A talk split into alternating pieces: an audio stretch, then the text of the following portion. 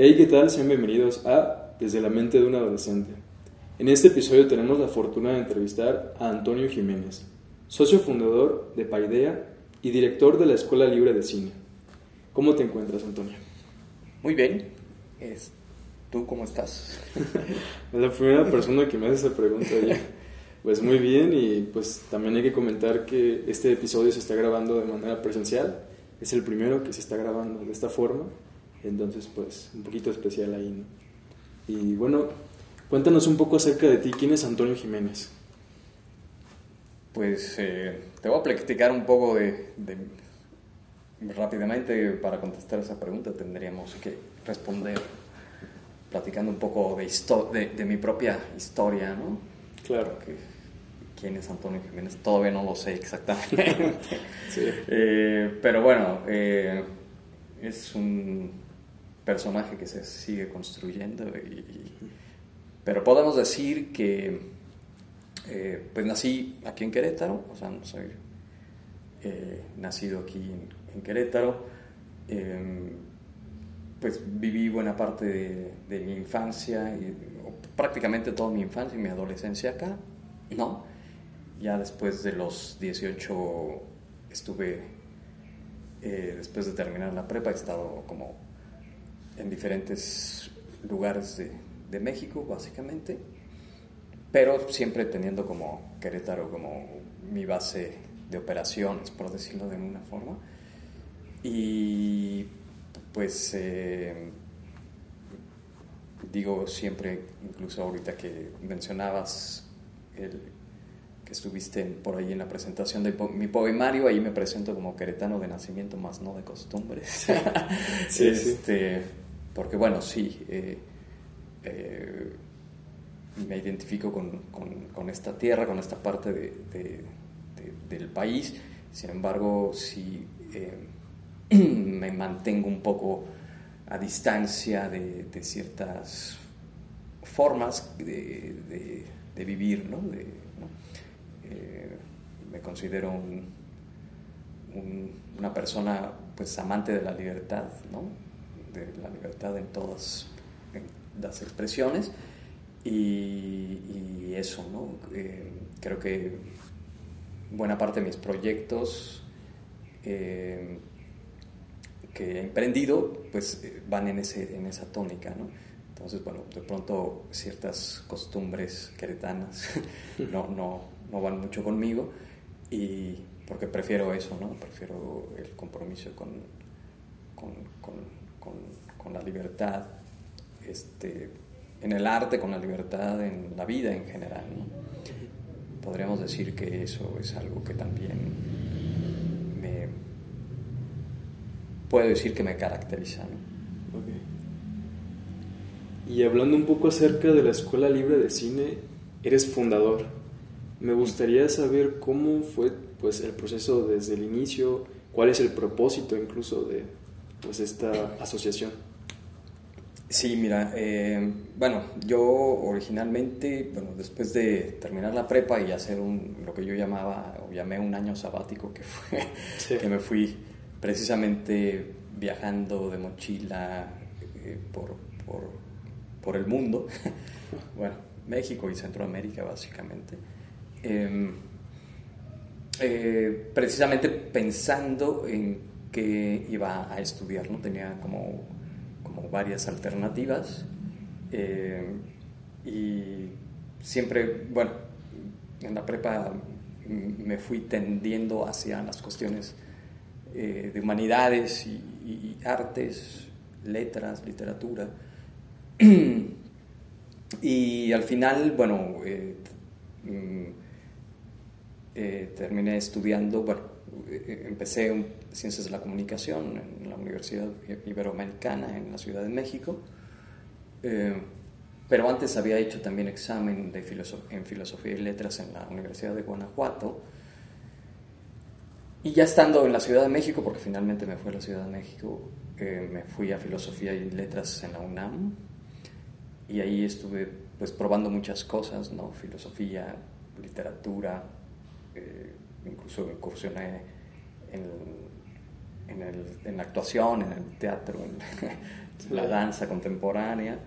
Eh, y bueno, eh, desde el periodo corto que estuvo en la Americana también el cine se fue planteando como una posibilidad, ¿no? Mm, luego me regresé a Querétaro y, y, acá me concentré más en, en, estudiar filosofía, pero paralelamente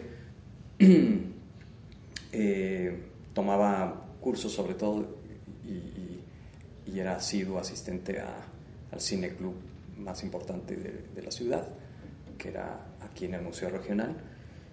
Y pues combinaba un poquito la filosofía con la escritura. Em, ya, ya hacía escritos, escritos poéticos, pero también ensayos, ensayos porque me los pedían también en la universidad. Y finalmente em, me, me, fui enfocando cada vez más a narrar, este, a narrar relatos, historias, eh, lo que me llevó a estudiar, eh, a brincar de la filosofía a las, al, guion cinematográfico. ¿no? Ya escribía, te decía, pero entonces de, pronto con toda esta cultura cinematográfica que paralelamente iba, iba también adquiriendo, eh, me metí a un primer diplomado de, de, guion cinematográfico. Eh, yo empecé escribiendo guiones porque la escritura era lo que más tenía cercana hacia, mi, desarrollo personal, digamos. Y justo estudié en este edificio, ¿no? en el que eh, era, albergaba lo que era la escuela de escritores de la SOGEM, de la Sociedad General de Escritores de México, en donde pues tomé esa, esa primera, eh, ese primer diplomado de, guion. Eh, cuando empecé a escribir guiones me sentí este, como pez en el agua. me gustó mucho escribir en, imágenes y, y entonces me enganchó ya el cine, ya más allá de ser un asiduo asistente y cinéfilo, ¿no? Entonces, eh, pero ya luego pues eh, escribí un argumento para un largometraje, pero estoy hablando de finales de los noventas, en donde pues de por sí, si ahorita es complicado, en ese entonces todavía más hacer cine porque pues todavía no se desarrollaban, las, apenas estaban en vías de desarrollo las nuevas tecnologías electrónico-digitales. Eh, entonces mm, me dio por más bien pensar en ese argumento, lo, lo, lo, lo dividí en pequeñas historias, es decir, eh, lo convertí en varias historias pequeñas eh, para poder buscar la posibilidad de, hacerlo. Y em, luego, pues dije, ¿y cómo lo voy a hacer? Porque una cosa es escribir y otra cosa es dirigir y otra cosa es producir.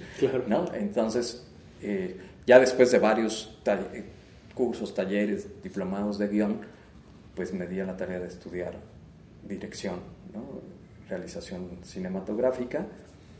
Eh, y eh, mm, no había tenido oportunidad de dirigir, de pronto hubo un concurso eh, abierto por un profesor de la Universidad del Valle en México de guiones y tuve la oportunidad de participar y, de ganar uno de los, de los premios y el premio era producir, ¿no? O sea, te daban todo el equipo y el material para producirlo en lo que entonces, a principios de este siglo, se llamaba cine en video. ¿no? Eh, todavía no estaba la Full HD, ¿no? Eh, la, alta definición. Entonces, mm, invité, en, ese proceso vas conociendo personas que también están, eh, en Querétaro ya empezaba a ver algunos grupitos que, querían hacer cine. Entonces conocí a un, a un, amigo que luego se convirtió en mi socio, ahorita ya no lo es, eh, y él dirigió el cortometraje y yo me convertí pues automáticamente en productor, en el productor. Y en ese proceso eh, quisimos hacer otro, terminamos el corto, hicimos, quisimos hacer otro cortometraje. Eh, porque yo tenía, te digo, varios, varios textos, eh, varios guiones. Eh, y bueno, eh, nos dimos cuenta en ese proceso de ese primer corto que necesitábamos, pues, estar un poco más organizados y tener un poquito más de, digamos que, capacitar un poco a los chavos que que participaran en nuestro nuevo proyecto porque ya habíamos tenido algunas este, dificultades en el rodaje de, este cortometraje y de otro que él había, que, mi ex socio había dirigido. Y eh, se nos ocurrió eh, decirle al, al, coordinador de Ciencias de la Comunicación de, de la Facultad de Ciencias Políticas y Sociales del agua pues que tenemos este proyecto y que nos, nos gustaría invitar a, sus alumnos a, que tomaran un taller para que recibieran una cierta capacitación y de ahí eh, seleccionar pues a, a, los chicos que nos iban a apoyar, ¿no? que serían pues los que mejor se desenvolvieran en las diferentes áreas. y así lo hicimos y de repente, pues, estoy hablando 2003, 2004, y de repente llegó una desbandada de chavos, ¿no? Con eso te quiero decir que quienes iniciaron el cine en la Universidad Autónoma de Querétaro fuimos nosotros en realidad. ¿La primera generación, por así decirlo? Somos, pues Paideya es el pionero del cine en uno de los pioneros del cine en Querétaro y, porque bueno, ya estaba el TEC de Monterrey haciendo algunas cosas, pero ya enfocados en el cine fuimos nosotros y dentro de la universidad, sin duda, fuimos nosotros los, los primeros que iniciamos, ¿no? Y entonces, pues llegan 40 chavos, nosotros esperamos 10, 15 y de repente, ¡boom! ¿no? Y uh, sacamos el proyecto, este proyecto al final ganó eh, es un guion mío, o dirigido con mi socio, y en donde participaron los este, bueno, invitados y, estos, la selección de chicos de, de, la Facultad de Ciencias Políticas, específicamente más de comunicación, de la carrera de comunicación. Y eh, ganó un premio Alejandrina, este cortometraje, que es el premio Alejandrina, pues es el premio que eh, otorga la universidad eh, a las ciencias y a las artes, pues el premio de alcance como regional más importante ¿no? en, ese, en ese entonces. Eh, y nos dimos cuenta pues, que, que ahí había un, gran interés, ¿no? y entonces se nos ocurrió pues volver a abrir reestructuramos el taller, pero ya le dimos un, enfoque y, lo agrandamos un poco y lo convertimos en diplomado. ¿Sí? Eh, esto ya fue en el 2004. En ese momento, bueno, eh, trabajábamos bajo, eh, siempre hemos trabajado bajo el, o sobre los estatutos de una asociación civil que se llama Apoyos AC. ¿no? Y cuando se empieza a dar todo esto del cine, creamos dentro de la asociación civil el área cultural ¿no? de la asociación civil que denominamos Paideia ¿no? en el 2004. Entonces, eh, este fue como nuestro primer diplomado. Abrimos el primer diplomado, también llegó un montón de gente 25 eh, personas, eh, de que para entonces pues era una cantidad bastante importante. Y lo que empezamos a hacer es no solamente apoyarnos en los alumnos para hacer nuestras creaciones, sino abrimos un módulo de, de, de, guion y entonces los propios alumnos empezaron, pues empezamos a producir en el marco de los diplomados los propios eh, guiones escritos por los alumnos, después de, pasar el proceso. Se hacía obviamente una selección. Eh, digamos que desde el 2004 empezamos a hacer diplomados. Eh, cuando ganamos el premio Alejandrina, como lo otorgó la universidad, eso nos como que nos dio como más, porque ganamos el primer lugar y el tercer lugar ese mismo año, en el 2006, con un documental sobre migración indígena a la ciudad. Eh, y eso como que nos, nos consolidó, consolidó nuestra presencia, porque, bueno, además pues yo estuve filosofía en la UAC, mi, ex socio estudió en Bellas Artes, o sea, éramos universitarios, pues, pero como no existía cine, pues digamos que Paideia era un poco el área cinematográfica en ese entonces, se empezó a convertir como en el área cinematográfica de, la universidad, ¿no? primero en ciencias políticas y ya luego con el director de Bellas Artes, eh, eh, platicamos eh, y en el 2008 el Consejo Académico de la Facultad de Bellas Artes aprueba eh, nuestros diplomados como curso de titulación para estudiantes de licenciatura que estuvieran que, tuvieran una carrera afín al cine ¿no?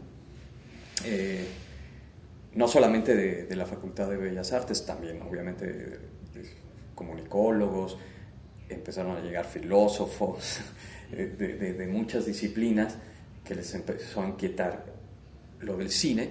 Entonces, bueno, prácticamente eh, hacían todo el proceso de, creación de un, cortometraje desde la escritura. Se seleccionaban los mejores guiones, se producían y, su titulación consistía en entregar la tesina que era la carpeta de producción, ¿no? incluida el guion, etc. Y entonces, pues, eh, eso también nos, nos atrajo, eh, fue muy interesante porque empezaron a llegar eh, gentes a nuestros diplomados de dentro de la, universidad, de diferentes carreras y, y, de fuera de la universidad. Entonces se hizo una mezcla ahí muy interesante de, chavos que iban desde adolescentes, que estaban estudiando prepa, hasta chavos, bueno, hasta adultos, ¿no? Eh, pero sobre todo chavos que estaban terminando a lo mejor alguna licenciatura. Entonces se hacían grupos interdisciplinarios muy interesantes. Em, y así estuvimos prácticamente mm, hasta que llegó el 2014, ¿no? Eh, cumplíamos 10 años como Paideia, eh, y ahí decidimos darle un giro y eh, eh, empezamos a diseñar lo que ahora es la carrera técnica de creación cinematográfica que ofrece y, y creamos la Escuela Libre de Cine y la Escuela Libre de Escritores, porque yo, yo precisamente por escribir también, eh, eh, pues me, empecé a relacionar, o siempre estaba relacionado con, con escritores, ¿no? con, poetas, con, con, narradores, y entonces con uno de ellos, con el maestro Mendívil, empezamos a, hacer algo similar, pero de lo que estábamos haciendo en el cine con la literatura. Y entonces, de tal manera que, bueno, la Escuela Libre de escritores y la Escuela Libre de Cine son como hermanas, están estructuradas con la misma manera, ¿no? Eh, tienen vasos comunicantes porque tienen la cuestión de, del guion, por ejemplo, que toman tanto los que están estudiando literatura como con los que están estudiando cine. Y pues prácticamente ya 2015, 2016, pues lanzamos la carrera técnica de creación cinematográfica y la carrera técnica de creación literaria, que al final está compuesta por eh, como por diplomados, ¿no? Como por ocho diplomados. Ya me estoy pasando a lo mejor a otra pregunta. este, y bueno, hablando y ligando esto con la primera respuesta de quién soy, justo dijimos, eh, ¿cómo vamos a llamar a la escuela? Escuela libre de escritores, escuela libre de cine. Es decir, el énfasis, no, no solamente la libertad en cuanto a la forma en que puedes, mm, no hay edad prácticamente, bueno, sí, mayores de 15 años, ¿no? Pero pues, pueden estudiar gente de 80 años si quieren, em, con carreras, sin carreras, con estudios, sin estudios. Em, eh, y bueno, pues con todas las ideas y, ideologías, eh, eh, esa libertad, no solamente de ir construyendo tu propia carrera literaria o carrera cinematográfica, sino también esa libertad de expresión, de pensamiento y expresión, que es algo que, que siempre hemos defendido. Em, y que bueno, incluso nos llegan alumnos que nos dicen es que yo quiero estudiar aquí porque, porque siento que aquí tengo la libertad de expresar cosas, ¿no? Eh, entonces, por ejemplo, el año pasado hicimos un, un corto erótico que de repente gente de, que no está vinculada a la, a la escuela este, decían, pero ¿cómo pueden hacer eso? ¿no? Claro. este, entonces, bueno, em, pues sí, o sea, no nos, la palabra libre en la escuela libre pues no está así gratuito, ¿no? Es parte de, la propuesta, ¿no? De la propuesta académica, pero también de la propuesta cultural, ¿no? Porque pues estamos convencidos que el arte pues, se tiene que ejercer en... Eh, no hay la libertad absoluta, pero sí, eh, porque siempre estamos condicionados de alguna manera u otra, pero sí en la medida de lo posible eh, fomentar esa libertad ¿no? creativa eh, y expresiva es uno de los puntos nodales para nosotros. Claro, ahora sí que a través del arte es como podemos expresarnos sin pues pensar en lo que los demás llegan a decir. Y fíjate que mencionaste una frase muy interesante, la cual es escribir en imágenes bueno, para dar un poco de contexto, tú creaste eh, la obra cinematográfica o audiovisual Revueltas. Cuéntanos un poco acerca de, pues, de esta película, cómo fue desde el escribir el guion hasta la producción, porque eres el guionista, productor y director, si no me equivoco. Sí, soy co-guionista. Ah, co-guionista. Ya vemos dos escritores. Sí, sí, mm, recayó como mayoritariamente el, guion en, mí, pero sí hay la aportación de, de, Rodrigo Cortés, que era mi socio, y, de Ana Clara Muro, que es una escritora, bueno, también ha hecho cine, pero ahorita más bien es, se enfoca más a la escritura, y yo estuve ahí en la cuestión del, del guion, ¿no? Y efectivamente, bueno, no era eh, mi intención producirlo, eh, bueno, eh, sí, obviamente todo director independiente coproduce sus... Pero bueno, se presentaron una serie de cuestiones que tuve, que asumir también la producción este, para poder concluir la película. Y, la dirección iba a ser una codirección también y terminé este, yo dirigiendo la peli, ¿no? Entonces, eh, sí, eh, Revueltas surge también en 2014, es decir, en el marco del aniversario de Paideia, este, y en el, en el décimo aniversario de Paideia eh, y en el 15 aniversario de la Asociación Civil Apoyo, y quisimos, eh, ya estaba, ya teníamos, el, ya habíamos acariciado el deseo de hacer un largometraje, ¿no? porque habíamos hecho varios cortos nuestros, ya llevábamos decenas de cortos producidos de nuestros alumnos. Eh, habíamos participado en un proyecto en donde eh, no era nuestro, pero nos invitaron a participar en una película que se llama Los Constituyentes, que fue un desafío casi no terminó en un largometraje, pero por las, por las dificultades y por, la, por el proyecto prácticamente habíamos nosotros, este fue, los constituyentes para nosotros fue como, nuestro examen para ya brincar a un proyecto más grande, como un, como un largometraje, ¿no? Eh, ya habíamos hecho mediometrajes de documental, ¿no? Entonces, pues dijimos, pues vamos a festejar eh, los 10 años eh, diseñando un proyecto de, de largo, ¿no? Y, y bueno, coincidió 2014, estos aniversarios nuestros, pero también em, yo había leído un guion de José Revueltas, el escritor mexicano que también fue guionista en la época de oro del cine, eh, un guion que nunca se pudo hacer película, que se llama Tierra y Libertad, ¿no? que habla sobre la revolución, es, una, pues, es una narración de ficción, pero que sí está basada en, algún, en hechos históricos, aunque se toman sus, sus licencias. Y, y, bueno, en el 2014 eh, era también el, el 100 aniversario del, del, natalicio de José Revueltas, ¿no? Y 2014 pues también era el año en que se entraron los ejércitos revolucionarios, zapatistas y villistas. Entonces, eh, eh, en la Ciudad de México era el momento en que la revolución campesina estaba en sus más altos niveles, ¿no? Un siglo antes, ¿no?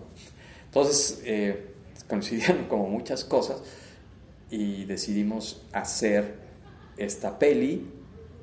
Eh, pero también nosotros teníamos nuestras propias experiencias como creadores de, pues de cosas que nos habían sucedido, algunas buenas, algunas malas.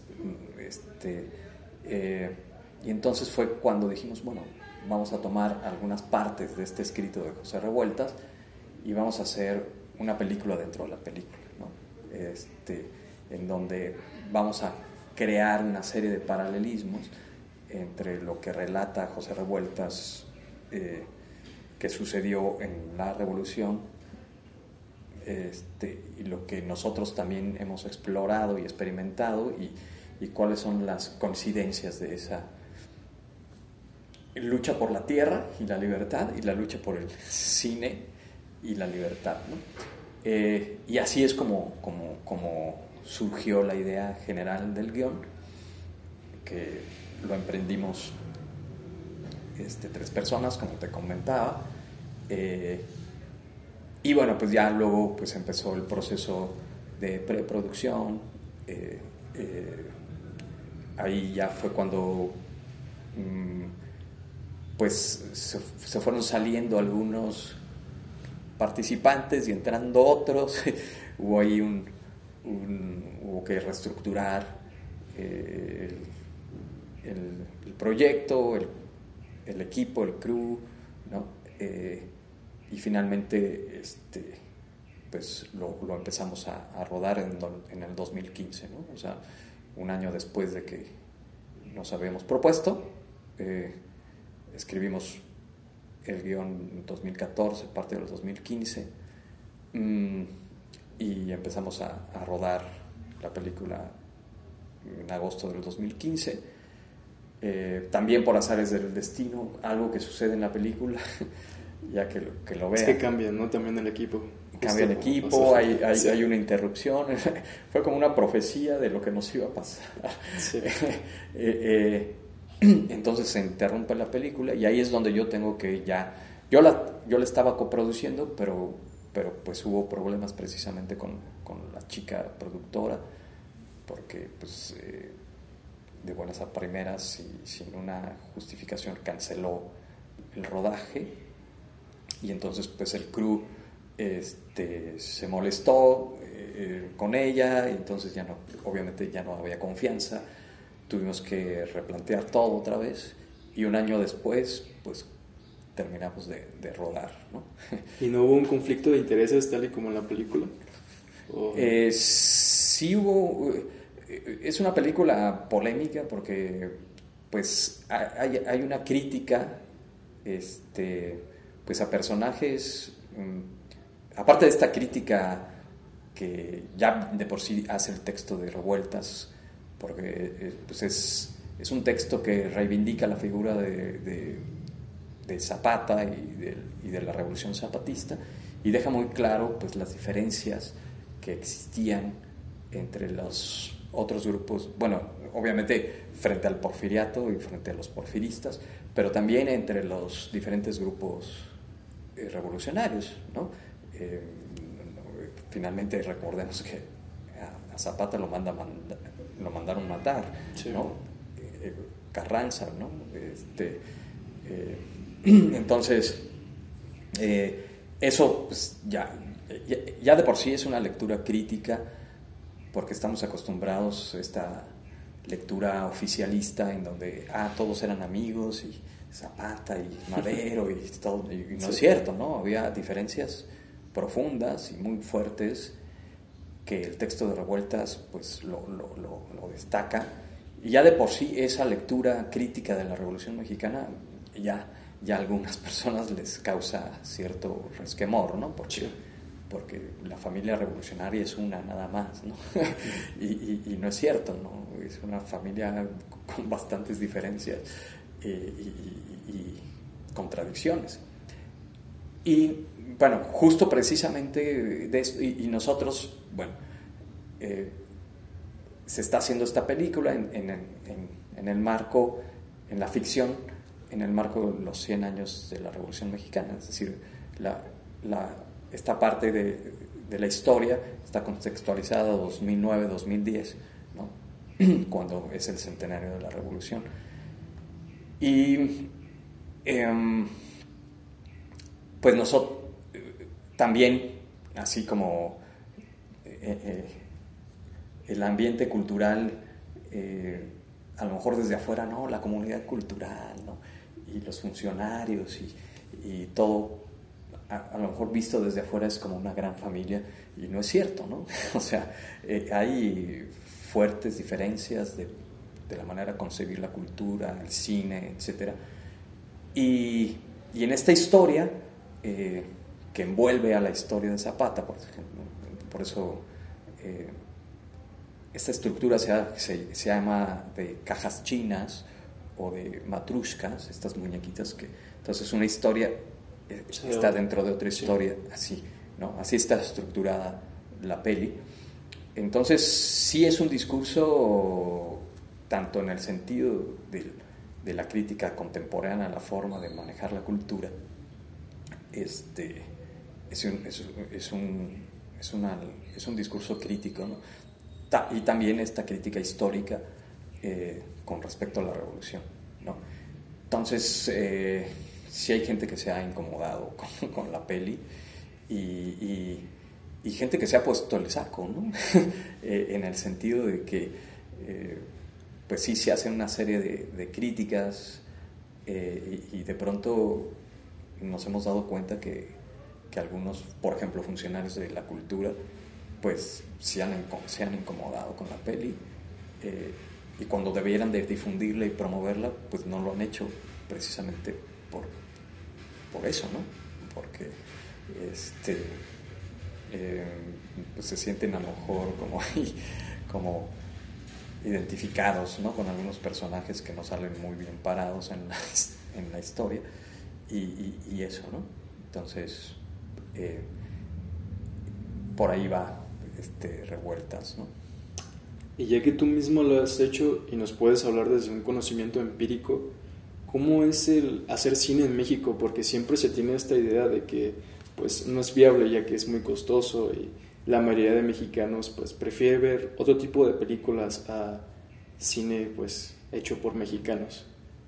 Sí, fíjate que es un asunto complejo porque hay que decir que en México, bueno, el cine históricamente llegó muy temprano, ¿no? Eh, cuando los Lumière en Francia, en París eh, y en Lyon, eh, pues eh, crean el cinematógrafo. Eh, aquí estábamos en pleno porfiriato que recordemos que Francia era así como el, el ejemplo, el modelo a seguir para, para las naciones occidentales, por decirlo de alguna manera. Y obviamente Porfirio Díaz trajo el cine inmediatamente por lo mismo, ¿no? La cultura de Francia más que nada. Claro, ¿no?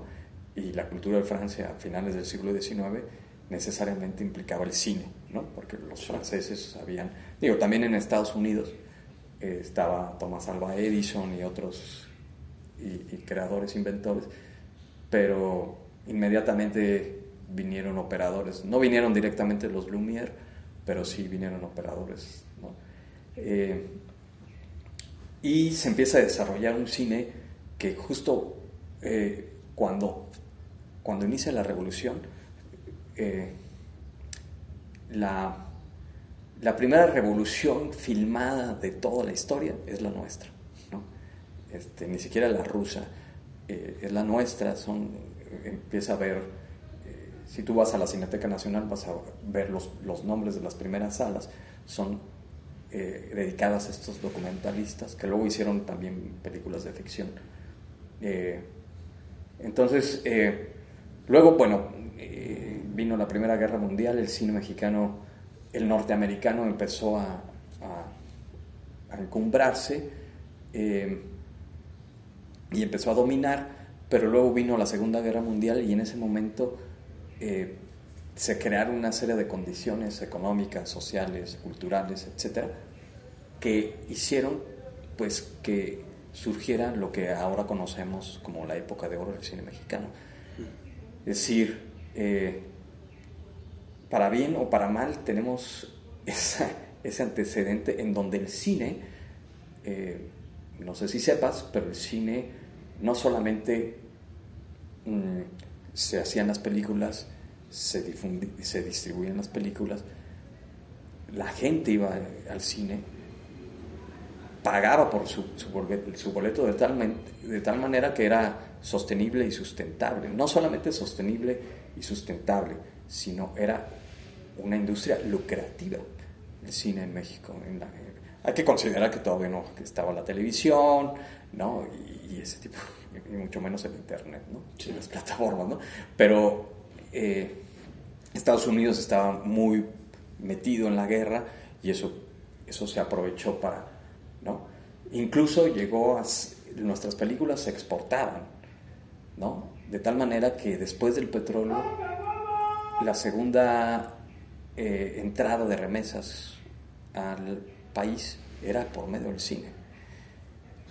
Eh, luego, bueno, pues decayó, pero también siempre hemos tenido, eh, somos un pueblo muy cinéfilo y, y los norteamericanos lo saben, Entonces, de hecho, José Revueltas, que fue parte del sindicato de cinematografía, ya lo ya lo preveía, que los distribuidores y exhibidores de las películas estaban trabajando más para el cine hollywoodense que para el propio cine mexicano.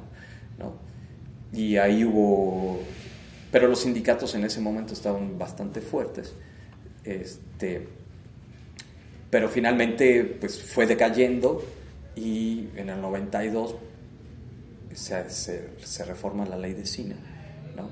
que hace que las pantallas, eh, que el 50, eh, tenía en la ley anterior del 92, teníamos el 50% de las pantallas de cine, se tenían que exhibir películas mexicanas, ¿no? Eh, y luego se reforma la ley y ese 50% se reduce a 10%, ¿no? Eso más otros factores contribuyeron a que a que la industria del cine mexicano colapsara. ¿no? Y entonces, obviamente, todo esto obedecía a los intereses de Hollywood. ¿no? Eh, las grandes cadenas, antes pues había muchas empresitas de cine, ¿no? De, este, en los 80 todavía había muchísimos empresitas de cine. Aparecen estos grandes corporativos, Cinépolis, Cinemex, este, eh, bueno, Cinemark, Cinemark antes, eh, que están fuertemente eh, vinculados con los intereses de las distribuidoras, de las grandes distribuidoras de Hollywood. Y entre los errores que hemos metido, cometido también los cineastas y, salidas en falso, pues el cine en México, después de haber sido una industria sostenible, sustentable, lucrativa, eh, pues ahora es una aventura eh, a fondo perdido, ¿no? Porque precisamente, pues es... Eh, y esto es otra vez muy similar a lo que pasó con, con, el campo mexicano. Por eso también esta asociación Revueltas del Campo y el Cine, ¿no? Porque estamos igual que los campesinos, ¿no? Este, producimos, pero entonces eh, no, no, no, no, nos toman nuestros productos para distribuirlos y venderlos, ¿no? Eh, entonces la gente pues dice, pues mejor este, ya, no, ya no produzco o nada más produzco para autoconsumo personal, ¿no? Eh, tú me vas a decir que, bueno, sí, eh, paralelamente hay unas, las válvulas de escape que son el financiamiento del cine a través del, del gobierno, ¿no? Pero pues no hay dinero que alcance, ¿no? Y, y, más ahora que pues cada vez más jóvenes y no tan jóvenes pues están queriendo hacer lo suyo, ¿no? Entonces pues eh, la bolsa, este, este gobierno ha tenido que no, no, ha realmente incrementado la bolsa para financiar el cine, sino lo que ha, la ha tenido que partir en cachititos, ¿no? Para, pues, para que ese poco dinero, porque en realidad es poco dinero si lo comparamos con, con las grandes producciones cinematográficas norteamericanas, este, con lo que 600 millones de pesos, pues es lo que la tercera parte que costó Barbie, creo, ¿no? Una cosa así, ¿no? Y, y, esos son, pues, para todos los cineastas, los encombrados, los consentidos y los que venimos de, de, de atrás y de abajo. Eh, no hay dinero que alcance, la única manera, pues, es rehabilitar el circuito eh, para que de, de, toda la cadena productiva, ¿no? Como en cualquier otra, ¿no? Es decir, que las películas que se, que se hagan realmente se distribuyan, el público pague eh, por ver las, las pelis, eso retorne al productor, se distribuya con, con, los creativos, obviamente, y pues como existió en algún momento en el cine, ¿no? Entonces, mientras, mientras eso no, no suceda, pues eh, vamos a tener que estar trabajando así, ¿no? Por amor propio, por, por, por amor al arte, perdón, y por, por amor propio también. Este, eh, pues buscando la forma en que por lo menos se vean las pelis, ¿no? Eh, aunque no exista mm, pues un retorno de la inversión. Eh, sí está, está muy complicado, ¿no? Tendría que haber una reforma de ley, que ya la hay, ya hay una iniciativa de reforma de ley, pero está congelado, en donde se, están se propone incrementar el porcentaje de tiempo en pantalla en, las salas de cine. Eh, pero todo esto también ha llevado a, que han surgido también eh, otras formas, digo, además de las plataformas, ¿no? Eh, un montón de festivales. También por lo mismo se han abierto espacios independientes de exhibición, eh, que ya incluso hay una red, ya se han organizado a nivel nacional. Este, y entonces de ahí puede surgir algo interesante, ¿no?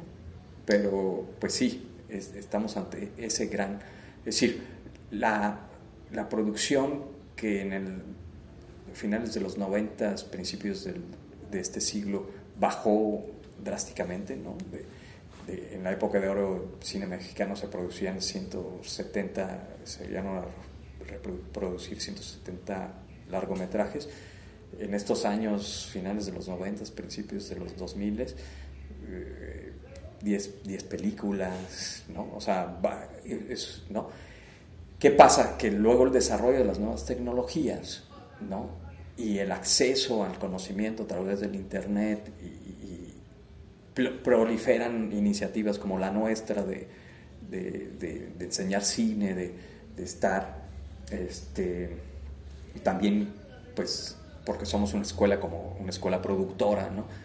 También promoviendo la producción y la difusión alternativa eh, pues esto es posible también por el desarrollo de la tecnología, este, de las nuevas camaritas, y cuando brincamos al, al Full HD, pues esto todavía se vuelve, se convierte.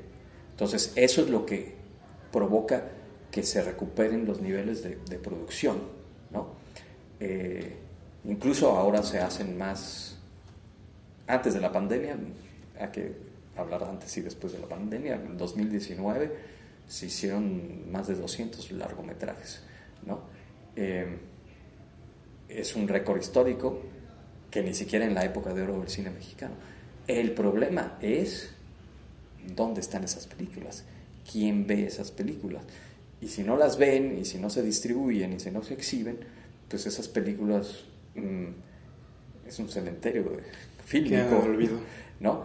Eh, primero, obviamente, ni de chiste van a recuperar la, inversión, la inversión ni, ni, un porcentaje mínimo. Películas que a lo mejor costaron 10 millones, 5 millones, etcétera, pues no van a alcanzar a recuperar ni 500 mil pesos, ¿no? Eso es, una, es un problema económico porque ya luego, pues, ¿cómo vas a hacer tu siguiente película si no tienes con qué, ¿no? Pero también es un problema cultural, porque entonces lo que acabas de preguntarme hace rato, ¿por qué preferimos pues, ver otro, tipo, otro cine, el cine norteamericano? Pues, pues, pues, es lo que nos ofrecen, es lo que hay, ¿no? O sea, si tú vas al Oxxo y te ofrecen puros productos enlatados de marca Herdes, pues es lo que vas a comprar y es lo que vas a consumir, ¿no? Eh, esos Oxxos que son aludiendo, haciendo el paralelismo con la comida, pues es, es, lo mismo, ¿no? Si tú vas al cine y vas a Cinépolis y de 10 salas, no, 9 son Hollywood, este, y una por ahí de pronto te pone una película mexicana o, o, de otro país que no sea Estados Unidos, eh, pues es lo que vas a probar, ¿no? Eh, yo creo que también ahí el Estado tendría que si realmente quiere apoyar, pues no sé, hacer otros, generar otros circuitos alternativos, ¿no? salas de cine como la Cineteca, como la Rosalía Solano, eh, pero, pero muchas salas, ¿no? Eh, esas podría ser también una solución. Una solución, ¿no? Este, así como hablan de Banco Bienestar, pues no sé, Cines Bienestar, ¿no? Que además no creo que representen una competencia para Cinepolis y Cinemex, porque hay ya mucha gente que no, que no quiere ver Hollywood, ¿no? que está buscando otras cosas. Entonces, bueno, pues tú quédate con Hollywood, es lo que te da dinero, es lo que te hace eh, eh, sostenible tu negocio, pero eh, creo que sí tendremos que preguntarnos, no solamente por la sana cuestión económica y, esto, ¿no? que, que, que, retorne el dinero para poder seguir produciendo, sino también esta cuestión cultural, ¿no? qué tipo de historias estamos viendo, qué tipo de valores, de, de discursos estamos consumiendo. ¿no? Eh, creo que es, un, es una pregunta que nos tenemos, yo por lo menos, como realizador, productor, guionista, pues sí me hago constantemente. ¿no? Y ahora que nos hace notar que la problemática de hacer cine en México es una realidad, si tú tuvieras un joven cineasta o persona interesada en hacer cine, ¿qué le darías de mensaje motivacional para que, a pesar de las adversidades a las que uno se puede enfrentar, como lo puede ser, que no es lucrativo, que tal vez no hay muchos medios de difusión, a pesar de que sí haya plataformas o lo que vienen siendo festivales, pues todavía apenas estás generando ese cambio? ¿Qué le dirías tú como mensaje motivacional para que continúe y no se rinda?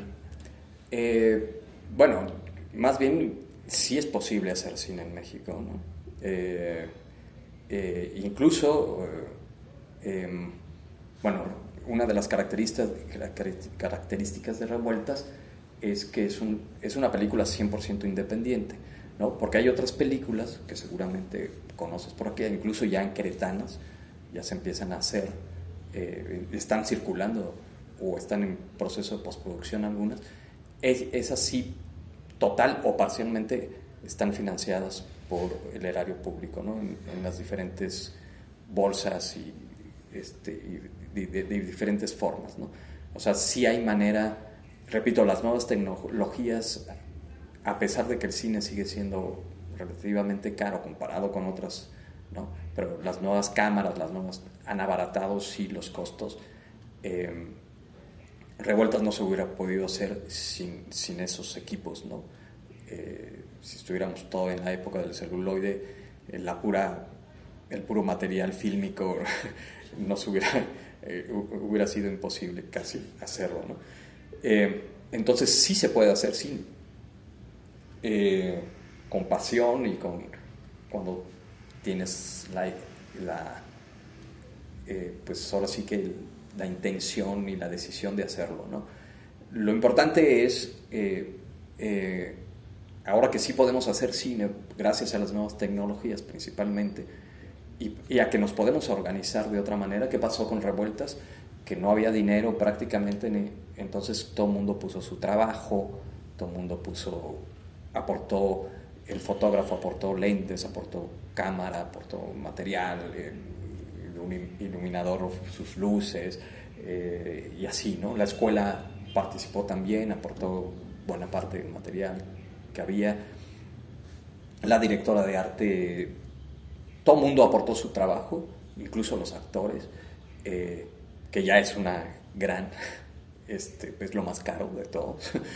y además equipo, material, etcétera. Eh, es una película que se hizo con Mm, menos de 500 mil pesos y su valor real es de 5 millones, ¿no? Entonces no necesitas tener esos 5 millones, sí, sí necesitas algo. Un corto que, eh, que normalmente pudiera estar entre 300 y 600 mil pesos en promedio en México, eh, pues lo puedes hacer con 20 mil pesos, Obviamente poniendo todos equipo, su esfuerzo, su trabajo. Entonces producir es, es viable ahora, ¿no? Eh, este, hay que desde luego tener conocimiento técnico, creativo, eh, de procesos de producción, de metodología de producción para lograr eso, eh, y para eso hay que estudiar, ¿no?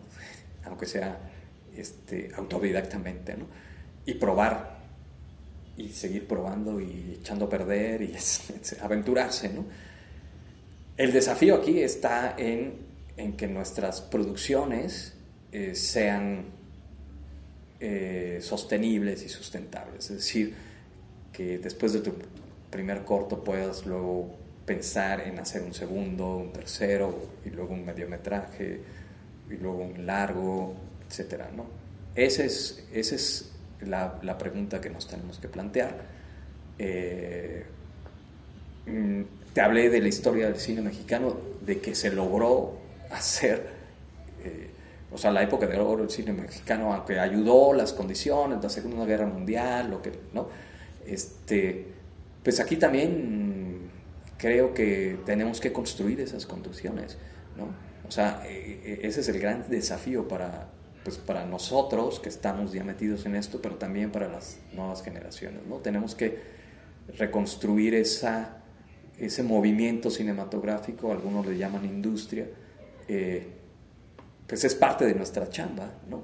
Porque si no, si no nos queremos quedar nada más en un intento con un primer trabajo, con una primera obra, sino, sino que realmente descubrimos que este es nuestro lenguaje, nuestro medio de expresión, pues tenemos que, además de hacer el esfuerzo, tenemos que hacer un doble esfuerzo, ¿no?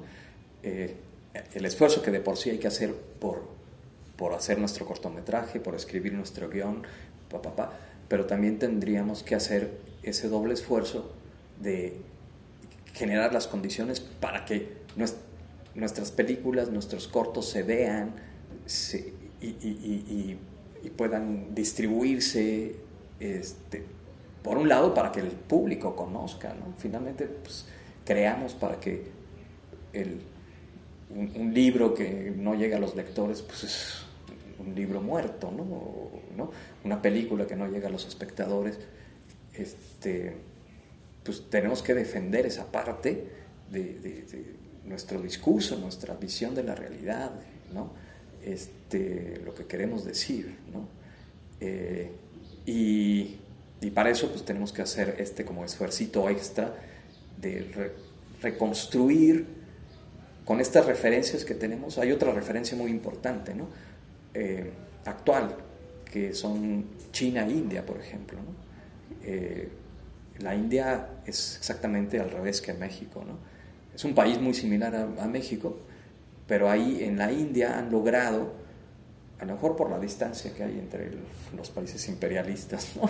Eh, eh, pero han logrado el 90% de las películas que se exhiben en las pantallas de la India son hindúes, ¿no? De diferentes regiones y lo que tú quieras, ¿no? algunas totalmente comerciales como Bollywood, pero bueno, finalmente son hindúes y el 10% es del resto del mundo, ¿no? Con seguramente con Hollywood a la cabeza, ¿no? Pero es exactamente al revés de acá, ¿no? Entonces, si, si lo lograron los hindúes, ¿cómo lo hicieron? habría que investigar cómo, cómo lograron eso. Tiene que ver con cuestiones económicas, políticas, este, culturales, ¿no? Eh, eh, pero, pero también tenemos nuestra propia historia del cine. Es decir, nosotros lo logramos también, ¿no? Eh, entonces, tenemos esos dos referentes, uno propio, aunque en el pasado, y uno presente en un país muy similar al nuestro. entonces, es, es, cuestión de, plantearnos esas preguntas y justo por eso, la invitación es eso, ¿no? es no abandonar esos sueños, este, pero invitarlos a que se planteen estas, estas preguntas, porque pues, al final de cuentas eh, tenemos que construir esas condiciones, insisto, para que nuestras propias películas, cortos, medios, largometrajes, ficciones, documentales, experimentales, todo es susceptible de llegar al público y de por lo menos, si no ser lucrativos, ser sostenibles, ¿no? Es decir, no voy a ser rico haciendo cine, pero bueno, ya que más riqueza que hacer lo que te apasiona y te gusta, pero por lo menos sí voy a poder hacer mi siguiente película, mi siguiente corto, porque ya vamos encontrando la manera de, hacerlos, este, de que la gente pague por ellos en una plataforma o en unas formas de exhibición presencial novedosas, nuevas. Este, es, es todo un desafío ¿no? en ese sentido.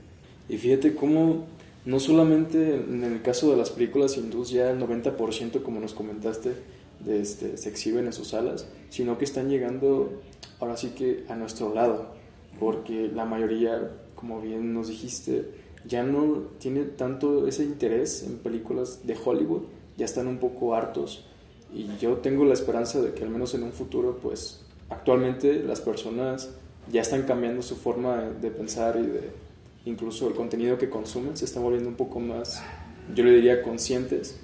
Y pues sí tengo esa esperanza de que en un futuro tal vez cambie y no únicamente veamos películas de, pues sí, de Hollywood, y ahora pues ya se están viendo incluso de hindús, de tailandesas, coreanas, incluso series coreanas como el juego del calamar se han popularizado de forma colosal y espero que igual mexicanas, producciones mexicanas lo hagan. Y bueno, retomando un, poco el tema acerca de la escritura, mm, para ti, ¿cuál es la tu mayor inspiración al momento de escribir? Pues es que es muy distinto, ¿no? Eh, bueno, yo escribo eh, ensayo también, como te lo había dicho, y escribo poesía y escribo cine, ¿no? Son como, como mis tres géneros, por decirlo de alguna manera. Y bueno, es muy distinto de una cosa, ¿no? Eh, eh, en el caso de la poesía es algo que me llega como mucho más visceral, como mucho más de bote pronto, de emocional, como, como que ahí se detona, ¿no? De alguna vivencia, de alguna experiencia emotiva, ¿no?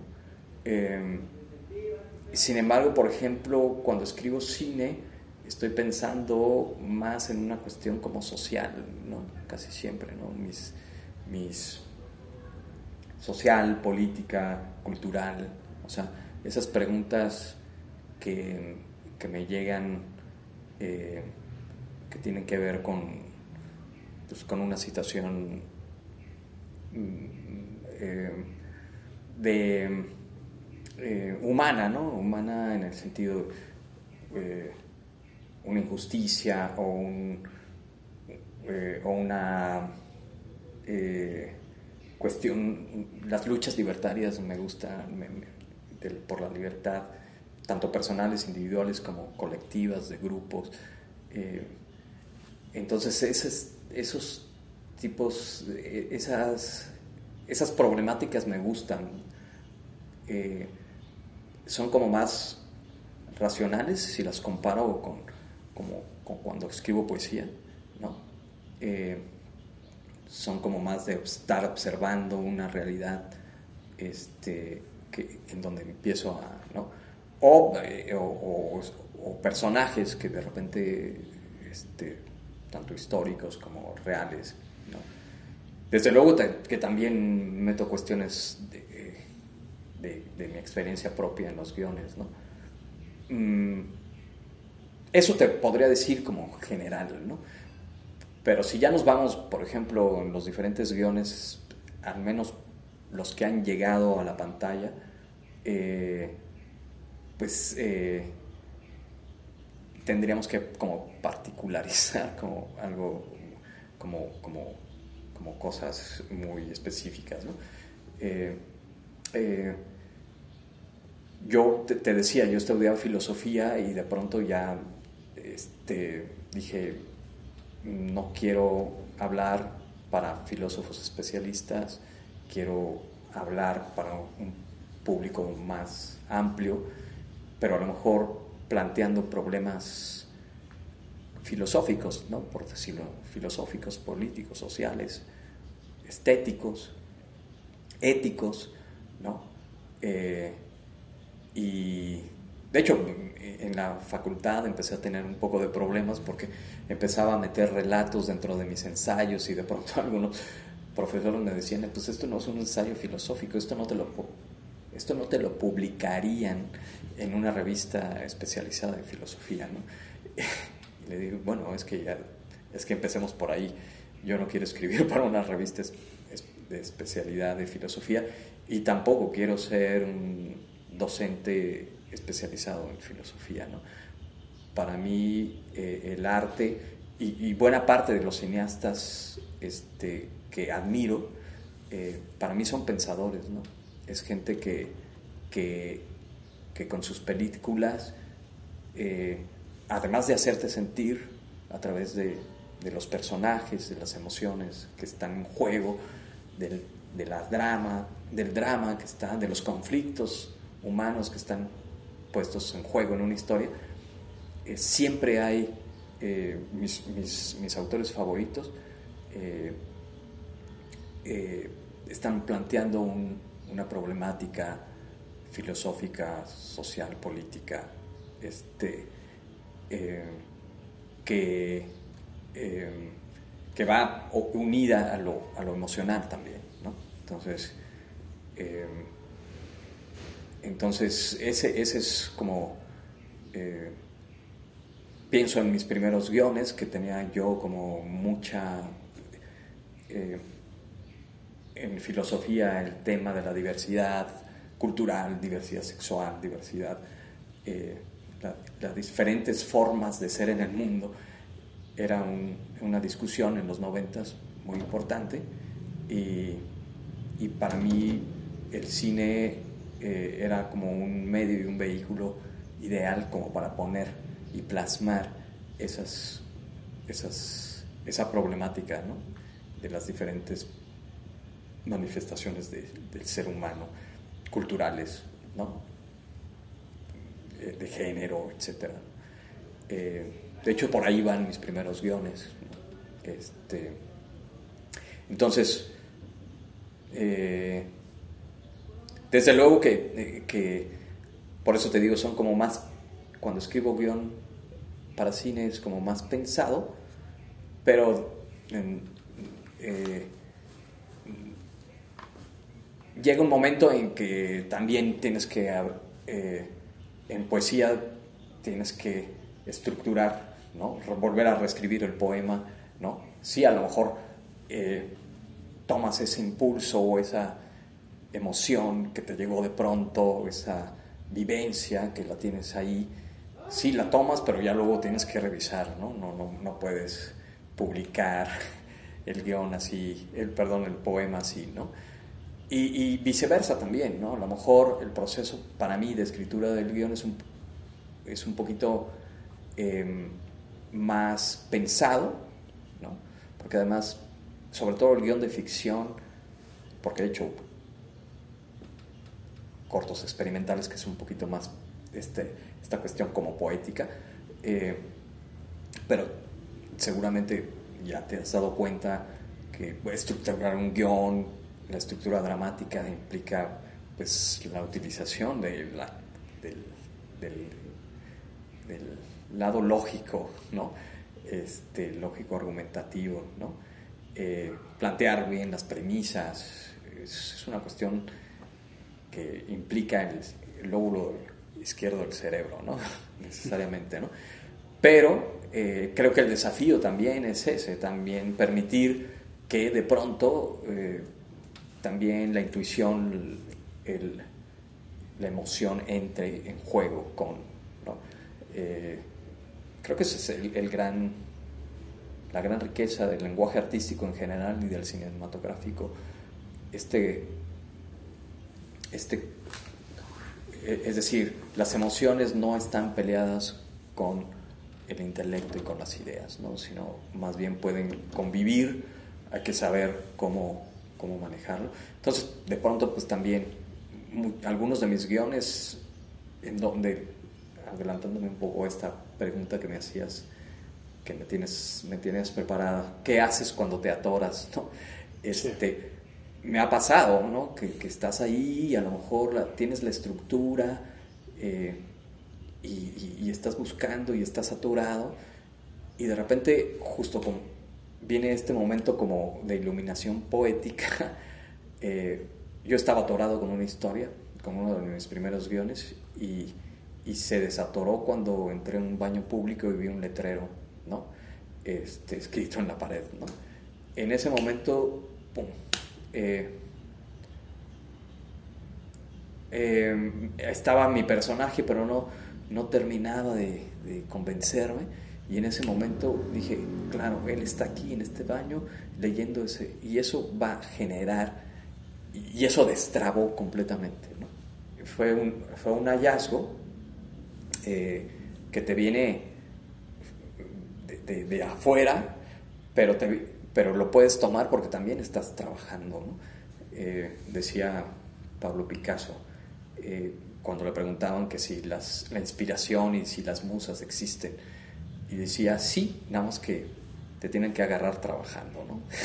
Porque si, si nada más estás así, sí, no, hay que estarle talachando, este, porque también esa, pues finalmente es un trabajo, ¿no? Es un trabajo con la materia, este, darle forma a las palabras, en el caso de la escritura, este, a las frases, a los párrafos, a las escenas, eh, y entonces pues por eso hay que conocer la técnica de escritura de guion, este, bueno, de, todo en el cine, pero en el caso específico la técnica, cómo se escribe, eh, las estructuras dramáticas, cómo se construye un personaje, etcétera, etcétera, porque pues, eh, mucho es talacha, ¿no?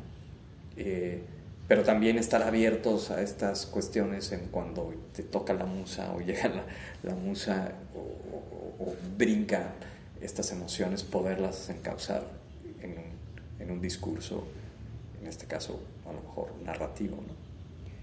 Escuchándote un poco me surge una duda la cual no puedo evitar hacértela y es que consideras que el escribir es una manera en la cual podemos empezar a pensar de manera genuina porque no sé si estés de acuerdo con lo que voy a decir, pero la mayoría ya se ven influenciados mayoritariamente por lo que vemos y no por lo que hay aquí adentro. Ahora sí que incluso nuestros pensamientos llegan a ser de otros.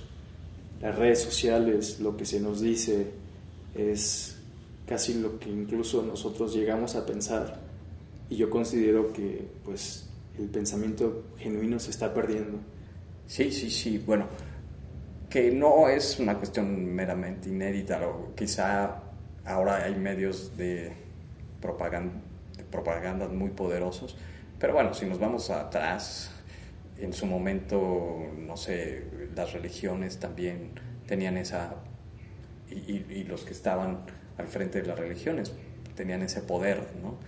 Eh, claro que ahora ese poder se ha exacerbado por, justo por, por, la tecnología. La tecnología se puede usar para liberarnos y se puede usar para someternos, ¿no? Eh, y sí, em, tu pregunta, eh, bueno, hay, hay un, libro que se llama Homo Videns, ¿no? De Giovanni Sartori, que habla del, y su subtítulo es La sociedad teledirigida. Eh, y precisamente él eh, habla sobre la necesidad de recuperar esta forma, eh, el, pensamiento propio. Y, y, hay un, pensador muy importante que para mí es un filósofo muy importante, Nietzsche, decía que escribir es, no puedes pensar si no aprendes, no puedes pensar bien si no escribes bien, ¿no? Eh, es un... Y, claro, o sea, yo creo que desde, desde luego eh, mm, hay otras formas de pensamiento más intuitivo, ¿no? Místico, que, van más allá, ¿no? Pero, pero, pero pensar críticamente, por ejemplo, pues sí pasa necesariamente por, eh, por la escritura, ¿no? por, por, la lectura y por la escritura y, saber leer eh, este, es aprender a escribir bien de alguna forma y, esta, este ejercicio de, de, escribir bien pues te va a llevar a pensar mejor ¿no? este, eh, eso creo que está completamente, estoy completamente de acuerdo, ¿no? Por eso también se habla del analfabetismo, este, ¿cómo le llaman? Funcional, ¿no? Este, es decir, sabemos leer y escribir, pero en realidad, este, bueno, sabemos leer y escribir a, un nivel muy superficial, ¿no? Para poder leer el comunicado de nuestro jefe y, el instructivo de la televisión este, pero eh, más allá de eso, eh, nuestra lectura comprensiva, interpretativa, pues es muy pobre, porque también es muy pro. Y, cuando escribimos, pues ahí, ahí te das cuenta también, ¿no? O sea, eh, está esta incapacidad de, de, seguir un discurso, de conceptualizar, etcétera, ¿no? Entonces, eh, de, ordenar las ideas, de, estructurar una narración, eh, entonces sí, completamente, ¿no? Están ligadas. Eh, y no deberá ser, creo yo, en esta, yo me, he peleado con Giovanni Sartori porque, bueno, estoy muy de acuerdo con, con esta parte pero creo que, que también es el tipo de, de imágenes que vemos, ¿no?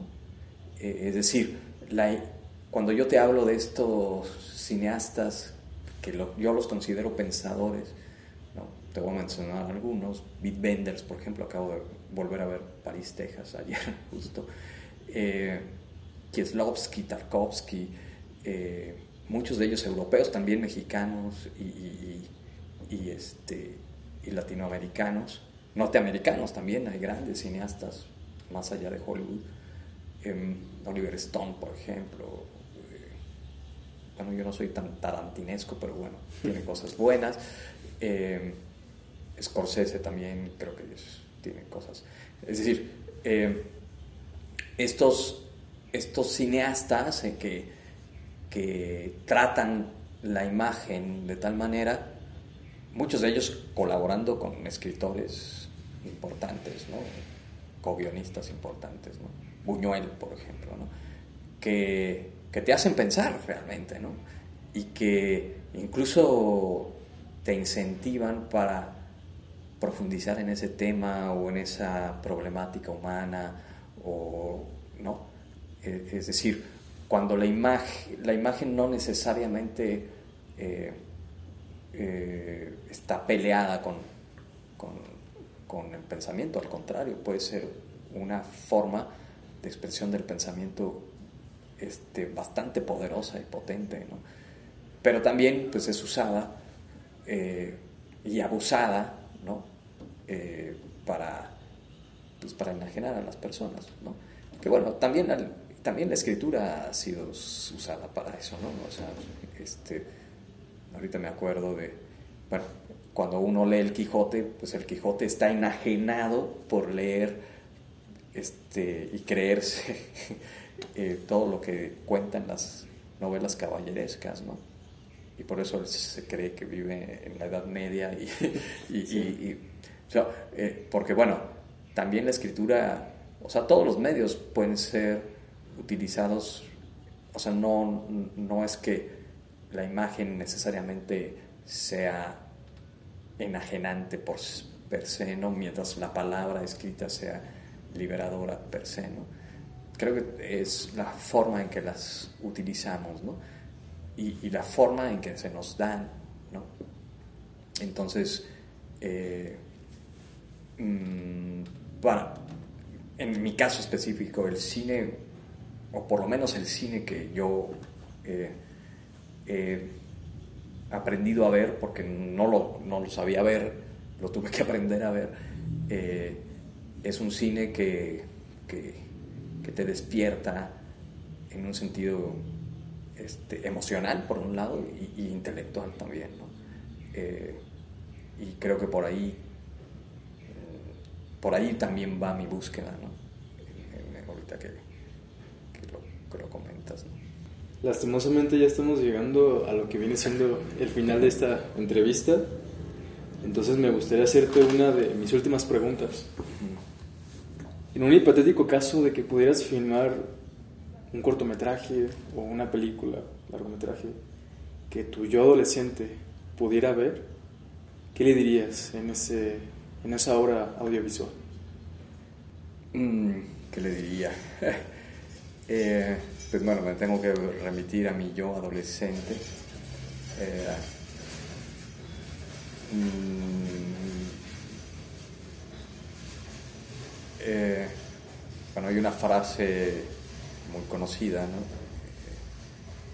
que dice, no solamente del pan vive, vive el hombre, ¿no? de que vive de sueños, de deseos, de, de búsquedas mm, de, de realización más plena, ¿no? de vivir más, em, pues, más intensamente y, más comprometidamente con uno mismo eh, y, con los demás. ¿no? Entonces, eh, mm, me gusta eh, o sea, mi personaje, si tuviera que hacer una película con un personaje adolescente, tendría que que impulsara eso, ¿no? De hecho, hay una película que está protagonizada por adolescentes, eh, que es una de mis películas favoritas y quizá una de las películas que condicionó eh, que yo de alguna manera me fuera inclinando al cine, ¿no? No sé si la has visto, La Sociedad de los Poetas Muertos. Sí. Mi mamá me la recomendó justamente. Sí. Mi mamá me la recomendó, de hecho. Este, es una película que, que surgió cuando yo tenía 18 años eh, y dije, híjole, ¿por qué no llegó esta película dos años antes? ¿no?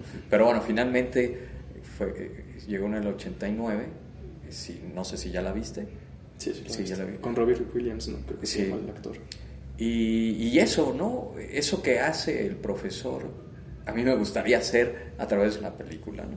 Es decir, eh, em, sacudir un poco, em, volver a ese, ese, famoso carpe diem, ¿no? Vive el día, el momento, el momento eh, hazle caso a esas corazonadas que tienes. Eh, digo, hay que estar bien atentos porque no vivimos en un, mundo que nos tenemos que dejar nada más llevar por ni por las emociones ni, ni por los sueños así, ¿no? Pero, eh, pero eso, ¿no? Eh, yo creo que hay que tratar de, de, de, que esa... Eh, eso que está en los adolescentes como muy a flor de piel, ese, ese impulso, esas ganas de vivir, eh, que luego cuando entramos, eh, cuando van pasando el tiempo se, van se va apagando, se, pierde. se va perdiendo. Este, creo que en realidad nunca se pierde, salvo casos muy... Sí, pero sí se va, eh, se van recubriendo de, de cosas que, que que justo es lo que finalmente nos, nos meten y de, y, de donde se agarra, digamos que, digamos, entre comillas, el sistema para poder controlarnos. ¿no? Eh, si logramos cultivar esa parte, si logramos proteger, cuidar esa parte, eh, para que siempre esté ahí prendida, eh, creo que vamos a eh, tener elementos y fuerza para, para vivir una vida un poquito más genuina, más auténtica. Entonces, pues sería eso, ¿no? Que por ahí iría mi, asunto, ¿no? Eh,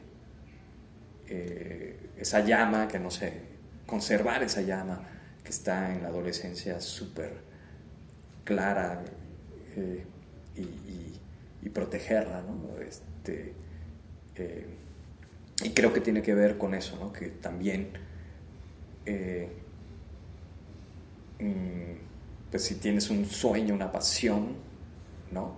Pues síguela, ¿no? Eh, puede ser el arte, pero puede ser la ciencia, o puede ser el deporte, o puede ser otra cosa, ¿no? o la tecnología, no sé, algo, eso que te, que te enciende, ¿no? el amor mismo, ¿no? Puede ser también. Eh, eh, el amor el amor en todos los en todas las posibilidades, ¿no? El amor fraternal, el amor filial, el amor este, a una pareja, este, el amor a lo que haces. El amor a tu trabajo, ¿no? Eh, ¿Por qué sobrevivimos haciendo películas que, de las que no vemos y, muy difícilmente vamos a, a, poder ver el retorno de, de, esa inversión, por lo menos mientras no cambien las condiciones. Pero ¿por qué seguimos haciendo y por qué seguimos intentando? Porque, porque, porque está ahí, viva esa parte, ¿no? De lo que queremos decir, de lo que queremos hacer, de lo que queremos expresar. Eh, los procesos, eh, hay que valorar los procesos, ¿no? Eh, sí está la película, pero también está todo lo que hay en camino a hacer la película. Si eso es lo que eh, lo que nos incita, pues, por eso lo seguimos haciendo, ¿no? porque nos apasiona eso. ¿no? Entonces, si tú eliges eh, un camino, pues elige aquel que, te dé ese tipo de satisfacciones. Eh, lo demás vendrá por añadidura, como dicen también. Eh, y por ahí más o menos. bueno, pues muchísimas gracias por todo lo que nos has compartido, Antonio, por cada una de tus palabras y ya, pues para hacerte la pregunta final, después de todo lo que nos has dicho, de toda tu trayectoria, de todo el mundo que recorriste en América, Centroamérica, lo que tú estudiaste, ¿cuál ha sido de todos esos momentos el más significativo para ti y por qué? Hijo, la pones difícil. la más difícil para el final. Sí, mm, bueno, es que bueno, tiene uno... O sea, si te refieres a la cuestión como profesional, ¿no? Eh, o profesional, creativa, eh, pues ha habido varios momentos, ¿no? De, eh, como dice la canción de Cerati, sobre todo esos momentos en donde tarda en llegar, pero al final hay recompensa. Ese momento he tenido varios, ¿no? que normalmente es cuando pues se estrena una película, te reconocen un guion, em, concluyes un proceso que ha sido o fue muy arduo, lleno de, de em, emociones y experiencias. ¿no? Eh, pero sí creo que eso, eh, eh, pues te digo, creo que he tenido varios momentos, ¿no? Cuando, pero siempre han sido estos momentos de, en donde llega la recompensa después de un esfuerzo, en donde has vivido de todo, ¿no? O sea, a mí revueltas me han sacado lágrimas y he perdido eh, en el proceso hasta pues amistades, ¿no? Eh, o lo que yo creía amistades, eh, parejas, ¿no? Este, mm, y, y, luego, bueno, ver terminada la película y verla reflejada, este, aunque no estoy satisfecho con ella, eh, obviamente, ¿no? este, pero, pero sí es una gran gratificación, ¿no?